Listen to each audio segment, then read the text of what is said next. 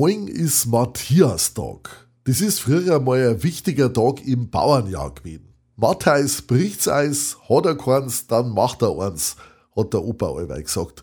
Und Oma hat verzeiht, dass man früher, wie sie ein junges Dirndl gewesen ist, in der Matthäusnacht Liebes-, aber auch Todesorakel befragt hat. Am besten hat mir als Bur aber die Geschichte aus Böhmen gefallen. Da haben's früher am Matthiastag die Obstbaum obleert und geschiedelt, damit sie im Sommer und Herbst besonders viel Obst tragen.